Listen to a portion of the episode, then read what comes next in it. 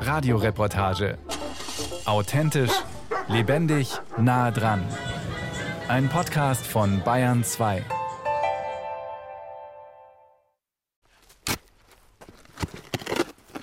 Mit aller Kraft rammt Iris Schröppel den Hohlspaten in den steinigen Boden, stellt sich drauf, ruckelt ein wenig, drückt den Schaft auf Bauchhöhe nach unten und hebt so das Pflanzloch aus. Man muss schauen, dass man diesen lockeren Oberboden ein bisschen wegmacht. Die Wurzeln, die reingehen, ein bisschen abheben. So. Während sie den Spaten mit der einen Hand festhält, setzt sie mit der anderen das Bäumchen ein, eine Vogelkirsche, schiebt den Erdballen wieder ins Loch und tritt vorsichtig um das Stämmchen herum den Erdboden fest. 100 Mal hat die Waldbesitzerin das an diesem Tag schon getan. 150 weitere Pflanzen warten noch auf ihren Einsatz. Es ist eine mühsame Arbeit, denn der Hang bei Eppenreuth im Frankenwald ist kein gepflügter Acker, kein gehacktes Blumenbeet. Der Boden ist durchdrungen von Wurzeln. Alle paar Meter steht ein Baumstumpf, dazwischen Brombeeren, Gestrüpp, Steine. So, wollen wir das Kind wieder schützen? Sitzt der Baum, kommen rechts und links noch zwei Stäbe in den Boden. Iris Schröppel zieht ein grünes Gitternetz drüber, als Verbissschutz gegen die Rehe. So oder so ähnlich pflanzen derzeit tausende bayerischer Waldbesitzer junge Bäume. Die einen, weil sie ihren Wald umbauen, also ihn mit Laubbaumarten anreichern wollen, von denen die Förster sagen, dass sie den Klimawandel besser verkraften als die bisher oftmals vorhandenen Fichten. Die anderen, weil ihnen eben diese Fichten bereits großflächig abgestorben und ganze Wälder kahl gefallen sind. So wie bei Iris Schröppel. Wir stehen hier auf insgesamt 3,5 Hektar ehemaliger Fichtenwald. Davon ist nicht mehr viel übrig. Der Borkenkäfer hat gewütet, der Sturm hat gewütet. Ich meine, die Bäume sind tot gewesen oder sind am Sterben. Man kommt sich aber wirklich vor wie ein Totengräber. Weil man diese schönen, gesunden Bäume, an denen man sich vorher sehr gefreut hat, weil sie noch vital waren, dann einfach umschneiden muss, nur weil der kleine Käfer sie tot gemacht hat. Schröppel ist eine kleine, drahtige Frau. Eine, die zupacken kann. Tierärztin ist sie von Beruf. Die grauen Haare trägt die 62-Jährige in einem sportlich eleganten Kurzhaarschnitt. Die erdfarbenen Cargohosen, Gummistiefel und die braune Fließjacke verraten, dass sie häufiger im Wald unterwegs ist. Zehn Hektar Wald besitzt sie. Nach und nach zusammen gekauft von Leuten, die ihre Flächen nicht mehr bewirtschaften wollten. Sie ist Hobbywaldbesitzerin, sagt Schröppel, und sie mache die Arbeit gern. Trotzdem bleibt die Frage, warum tut sie sich das an? Einen Wald neu aufzuforsten, Bäume zu pflanzen, sie zu schützen, zu pflegen. Ein Werk, das sie selbst vermutlich nicht mehr in Vollendung erleben wird. Ich denke, dass das in den Genen liegt. Also meine Vorfahren waren alle Förster und Jäger mein Vater hat Wald aufgeforstet in seinem Ruhestand und ich wollte das schon immer machen. Und es hat mir viel Freude gemacht, durch meinen Wald zu gehen und den Wald zu sehen. Dann war ich sehr traurig, als er gestorben ist. Und jetzt ist es eigentlich schön, weil wieder was von vorne beginnt, was Neues. Der Waldumbau läuft bayernweit auf Hochtouren. 200.000 Hektar Privat- und Körperschaftswald sollen bis 2030 in klimafeste Mischwälder umgebaut sein. 43 Millionen Bäume wurden allein in den letzten vier Jahren mit staatlichen Fördergeldern gepflanzt, für knapp 111 Millionen Euro. Darüber hinaus beschloss der Bund 2019 ein weiteres, eine halbe Milliarde Euro schweres Förderprogramm zum Aufbau der krisengeschüttelten deutschen Wälder. Bayern erhält aus diesem Topf 122 Millionen Euro plus landeseigene Fördermittel stehen den bayerischen Waldbesitzern also bis zu diesem Jahr rund 204 Millionen Euro zur Verfügung. Also die Förderung ist auf jeden Fall sinnvoll. Und ich denke, es ist auch eine Motivation für die Leute, dass die was bekommen. Die Pflanzen sind in der Regel bezahlt. Wenn man jetzt die Einkommenssituation der Waldbesitzer betrachtet, die letzten zwei, drei Jahre waren die Holzpreise recht niedrig und die Aufarbeitungskosten sehr hoch. Das heißt, auf so einer Fläche, wenn ich Sturm- und Käferholz habe, da ist nicht viel übrig geblieben. Und da ist die Förderung schon wirklich wichtig, dass die Pflanzen wenigstens bezahlt werden können. Die Pflanzen stellen wir mit her, oder? Ja, ich tue sie dann mit den Eimer okay, rein. Ja. Carmen Hombach ist die Stadtförsterin von Kulmbach und Vorsitzende der Waldbesitzervereinigung Kulmbach-Stadt Steinach, in der auch Iris Schröppel Mitglied ist. Die beiden sind befreundet. Die Försterin schaut sich auf der Fläche um, kniet nieder, um einen Sämling näher zu betrachten, lässt ihren Blick schweifen, das Auge scharf gestellt. Der viel zitierte Försterblick, er funktioniert nicht nur in einem dicht bestockten Wald, sondern auch auf einer Kahlfläche. Ich denke, man sollte genau jede Fläche betrachten, sogar vielleicht auch einmal ein Stichprobenverfahren durchführen, dass ich über die Fläche gehe und suche mir in regelmäßigen Abständen einmal einen Punkt, lege vielleicht einmal zwei Zollstöcke aus und habe dann so einen Quadratmeter mir markiert und schaue, was kommt da. Oder ich betrachte die Fläche im Ganzen und schaue, Mensch, habe ich vielleicht einzelne Gruppen, wo schon Naturverjüngung da ist und dann wird es wahrscheinlich so sein, dass die Verjüngung immer von diesen Gruppen aus auch weiterläuft. Naturverjüngung. Das sind jene Bäumchen, die von selbst im Waldboden aufkommen, gekeimt und herangewachsen aus den Samen der Altbäume. Eigentlich ist das die Grundlage eines jeden Waldbaus. Erst einmal hinschauen, welche Sämlinge aus dem Waldboden spitzen, wie viele alte Bäume in der näheren Umgebung stehen und was künftig an natürlicher Verjüngung zu erwarten ist. Aber dieses Wissen wurde in den letzten Jahrzehnten sträflich vernachlässigt, sagt Carmen Hornbach. Kann ich dir gleich mal mein Birkenwäldchen zeigen? Die beiden Forstfrauen stapfen über die Kahlfläche. Sie müssen vorsichtig sein, denn der Boden ist übersät mit Brombeerranken. Trotzdem entdeckt Carmen Hombach auf Anhieb einige Ahorne, Vogelbeeren, Holunder und Birken. Die interessieren die Försterin besonders, denn sie ist Anhängerin eines naturgemäßen Waldbaus. Und der arbeitet mit dem, was da ist. Birken zum Beispiel. Ja, ich plädiere für die Birke, weil die verschafft mir Zeit, in Ruhe und mit Gelassenheit und mit Bedacht einen zukünftigen Wald zu begründen. Die bietet mir Schutz für die Hauptbaumarten, die wir hier einbringen wollen. Die beruhigt den Wind, die hält mir die Sonne von der Fläche ab, die speichert mir die Feuchtigkeit, die durchwurzelt mir den Boden und die verschafft mir dann auch noch Einnahmen in einer Zwischenphase, bis dann der nächste Wald so weit ist, dass er diese ganzen Aufgaben übernehmen kann. Die Birke ist eine sogenannte Pionierbaumart. Sie ist immer als erste da. Ihre Samen werden vom Wind verteilt. Sie keimt auf nackten Böden braucht wenig Nährstoffe und wächst in ihrer Jugend rund einen Meter pro Jahr. Gerade in Zeiten, wo bayernweit als Folge von Stürmen und Borkenkäferbefall viele Kahlflächen entstanden sind, könnte die Birke eine wertvolle Helferin im Waldumbau sein. Nicht als dauerhafter Wald, aber als ein Übergang, ein Provisorium, ein sogenannter Vorwald. Ganz in der Nähe im Stadtwald von Kulmbach befindet sich ein solches Birkenvorwaldwäldchen. Carmen Hombach strahlt, als sie aus dem Auto steigt und zwischen den gut zwölf Meter hohen Birken hindurchläuft. Vor zehn Jahren war hier eine Kahlfläche. Der Fichtenwald war durch Stürme, Schneebruch und Borkenkäfer zusammengebrochen und die Försterin entschied, keine hektische Aufforstung, keine teure Pflanzung. Die Natur soll erst einmal selbst machen dürfen. Es funktionierte. Aus der verstörenden Kahlfläche ist ein lichter Birkenwald geworden, unter dessen Schirm bereits andere junge Bäume heranwachsen.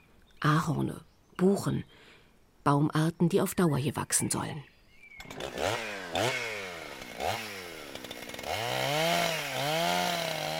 Alle drei Jahre lässt die Försterin den Bestand pflegen.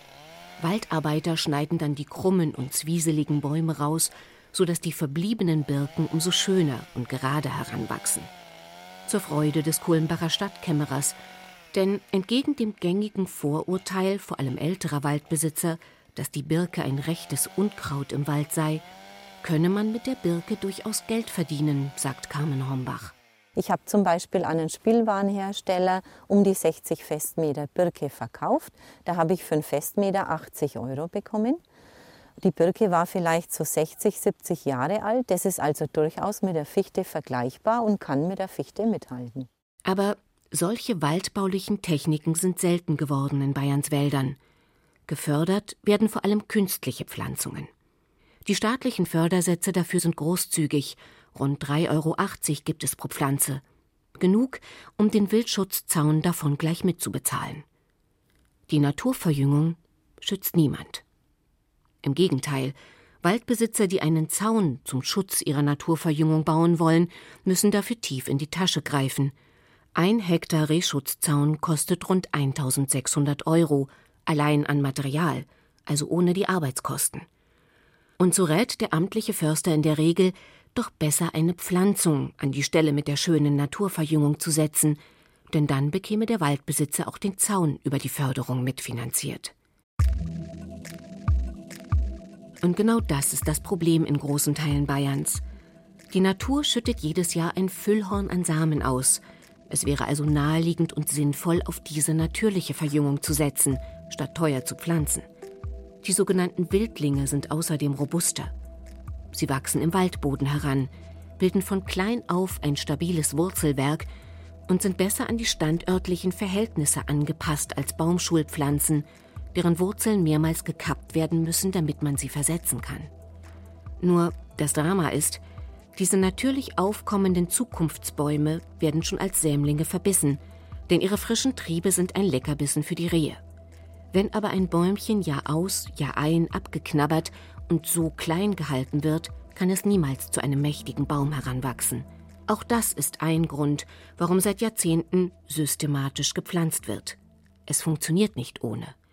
Viele Waldbesitzer erkennen die winzigen Keimlinge am Waldboden gar nicht mehr, wissen nicht mehr um das Potenzial, das in ihren Wäldern schlummert.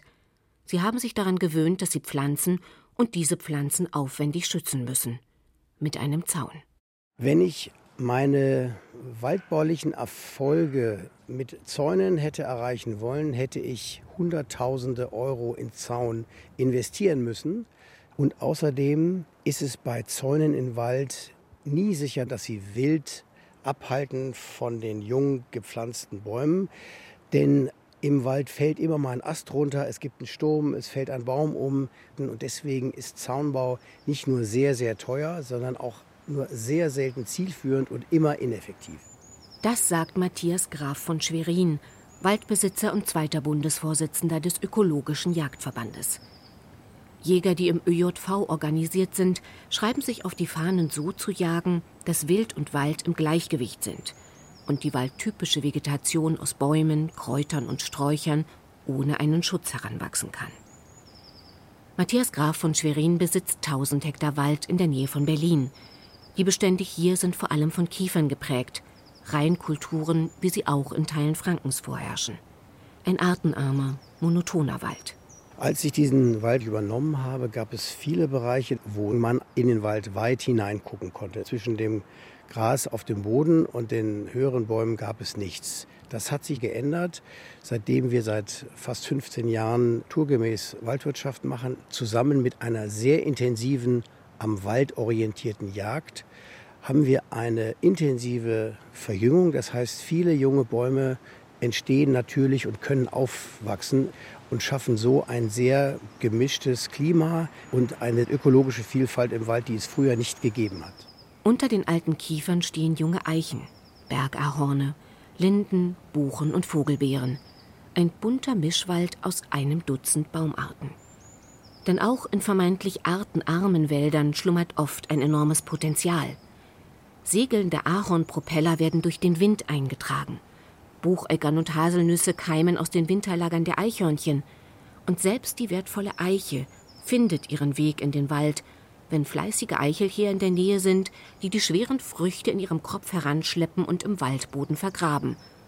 Aussehen. Und das besser, als jeder Förster es könnte.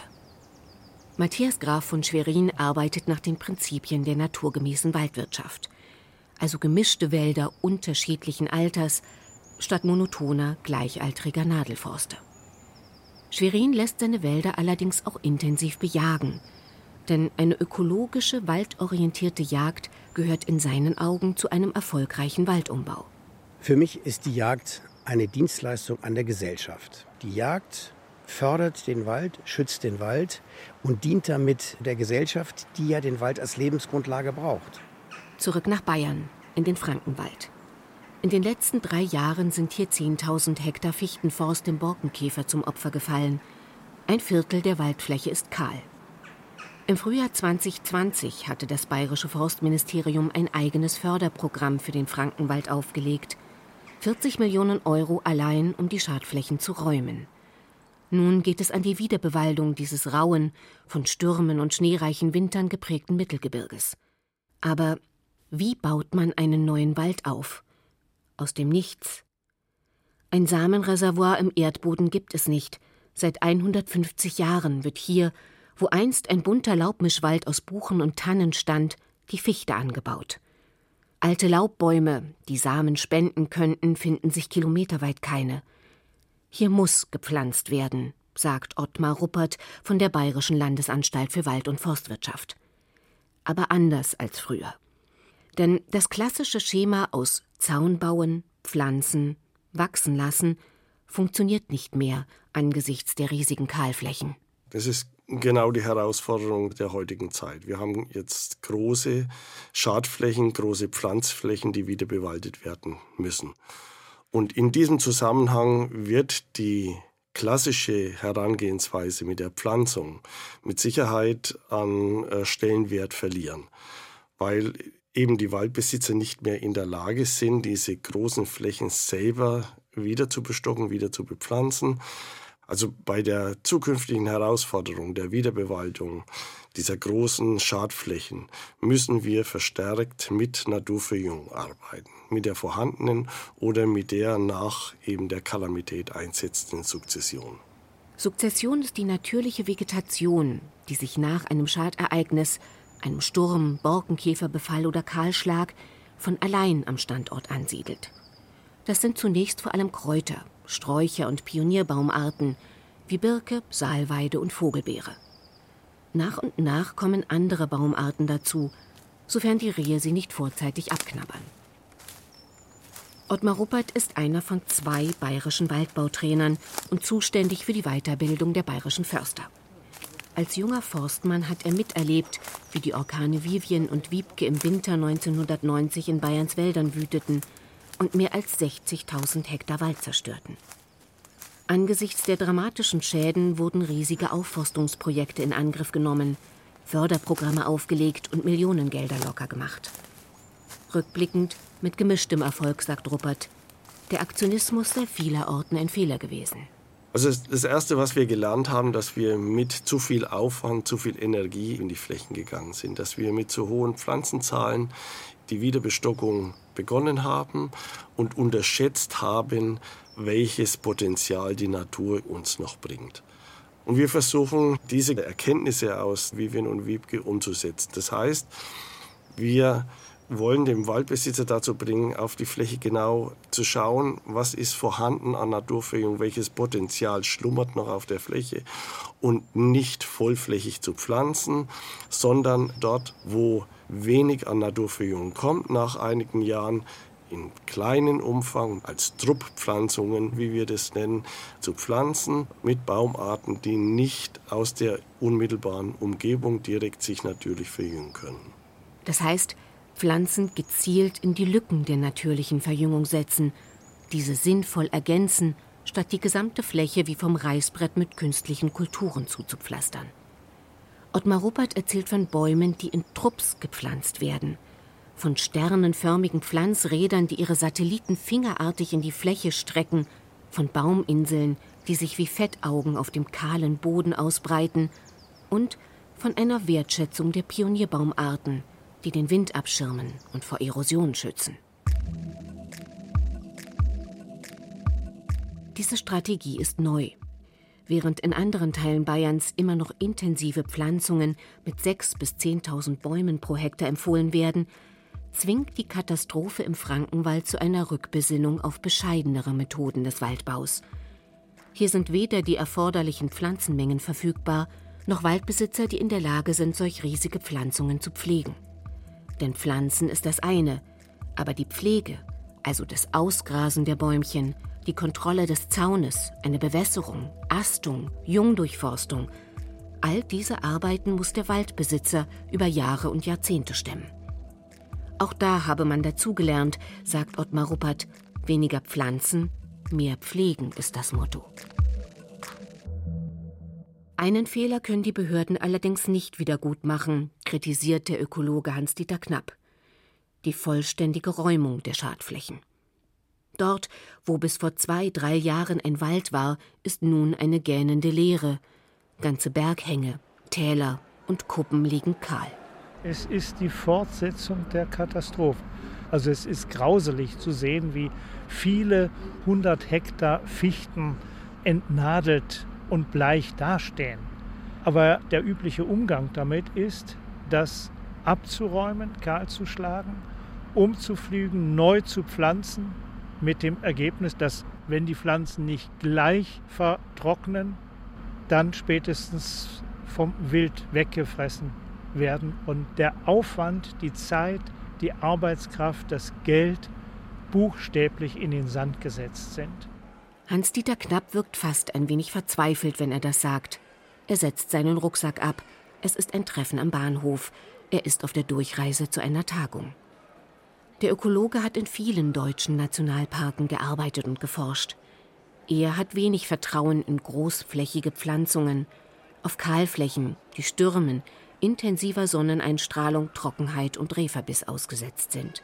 Mein Vorschlag dazu, und das wird von anderen Ökologen und auch von vielen Förstern vertreten, ist, die abgestorbenen Bäume stehen lassen, den Wald der eigendynamischen Selbstheilung zu überlassen die funktioniert, wie wir am Beispiel des Bayerischen Waldes gesehen haben, wo unter den toten Fichten ein neuer Wald in einer Üppigkeit und Vielfalt heranwächst. Das ist einfach faszinierend. Es ist so, wenn Fichten vom Borkenkäfer befallen sind, müssen sie laut amtlicher Vorgabe gefällt und abtransportiert werden, um zu verhindern, dass sich die Schädlinge ausbreiten. Im Frankenwald jedoch standen am Ende oftmals nur noch tote Bäume da, aus denen der Borkenkäfer längst entflogen war. Sie stehen zu lassen, als Schutz und Schirm für die aufkommende Vegetation, dafür fehlte der Mut, kritisiert Hans-Dieter Knapp. Und vielleicht auch das Geld, meint Waldbauexperte Ottmar Ruppert. Denn einen toten Wald sich selbst und den Heilungskräften der Natur zu überlassen, das muss man sich leisten können. Selbst Borkenkäferholz bringt im Export nach China immer noch gut 70 Euro pro Festmeter ein. Und dann sei da noch die Frage der Verkehrssicherung. Wenn wir das Holz stehen lassen, sogenannte Dürrständer sich entwickeln lassen, dann ist es für den Waldbesitzer, der in Zukunft auf der Fläche arbeiten will, hochgefährlich. Also es ist ein Arbeitssicherheitsproblem. Aber es heißt nicht, dass es generell ausgeschlossen ist, Teile stehen zu lassen. Diese Dürrständer haben den Vorteil, dass sie Schatten und Windruhe auf die Fläche bringen. Es herrschen weniger extreme Bedingungen und somit wirkt sich das unter Umständen günstig auf die Waldverjüngung aus, wenn wir Dürrständer stehen lassen. Mittlerweile ringen die Förster um jeden Waldbesitzer, der seine verbliebenen Baumleichen stehen oder nach der Fällung zumindest auf der Fläche liegen lässt, als Schutz und Humus für den Boden. Und für ökologisch interessierte Waldbesitzer könnte es ein spannendes Experiment sein, zu sehen, wie sich diese Naturwaldfläche in den nächsten Jahren entwickelt. Für Iris Schröppel aus Eppenreuth war das keine Option. Sie ist fast fertig mit ihrer Pflanzung und wirkt zufrieden.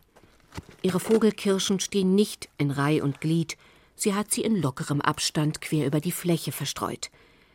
Aber die Fläche komplett sich selbst zu überlassen, unmöglich. Das ist mein Wald und da möchte ich bestimmen, was gemacht wird. Wenn ich jetzt in einer Generationenfolge wäre und sage, in 100 Jahren ist es wieder ein Wald, egal was man macht, es wird in 100 Jahren wieder ein Wald sein. Aber ich möchte es in meinem Leben noch erleben, dass es vielleicht wieder ein Wald wird. Ich habe keine 100 Jahre Zeit. Und ich freue mich darauf, dass ich Ihnen zuschauen kann beim Wachsen. Mehr kann ich nicht tun. Ob sie wachsen oder nicht, das liegt nicht in meiner Hand. Werden wir sehen. Die bayerischen Waldbesitzer stehen vor enormen Herausforderungen. Aber vielleicht tragen sterbende Nadelforste, Trockenheit, Schädlingskalamität und Pflanzenknappheit auch dazu bei, dass wieder etwas mehr Kreativität oder besser gute waldbauliche Praxis in den Wald einkehrt. Mehr Naturverjüngung wagen, die Pionierbaumarten wertschätzen, Vorwälder pflegen und keine Wunder erwarten. Denn der Wald von morgen wird kein schnell wachsender, finanzstarker Fichtenforst sein, dafür aber hoffentlich ein vielfältigerer Wald. Ach ja, bleibt noch die Frage der Jagd. Die Forstverwaltung schiebt die Zuständigkeit dafür den Landratsämtern zu. Diese wiederum setzen auf die Eigenverantwortung der Jäger und Waldbesitzer. Noch einmal Ottmar Ruppert. Also es wäre mit Sicherheit ein guter Weg, wenn sich die Waldbesitzer mit ihren zuständigen Jägern auf ein Konzept einigen würden, diese natürliche Wiederbewaldung und das Aufkommen der Naturverjüngung positiv zu begleiten. Das heißt, die Abschüsse so einzurichten, dass die Natur wirklich wachsen kann. Alles andere sind Krücken, die nur einen Teil dessen ermöglichen, was uns die Natur eigentlich als Füllhorn auf der Fläche bringt.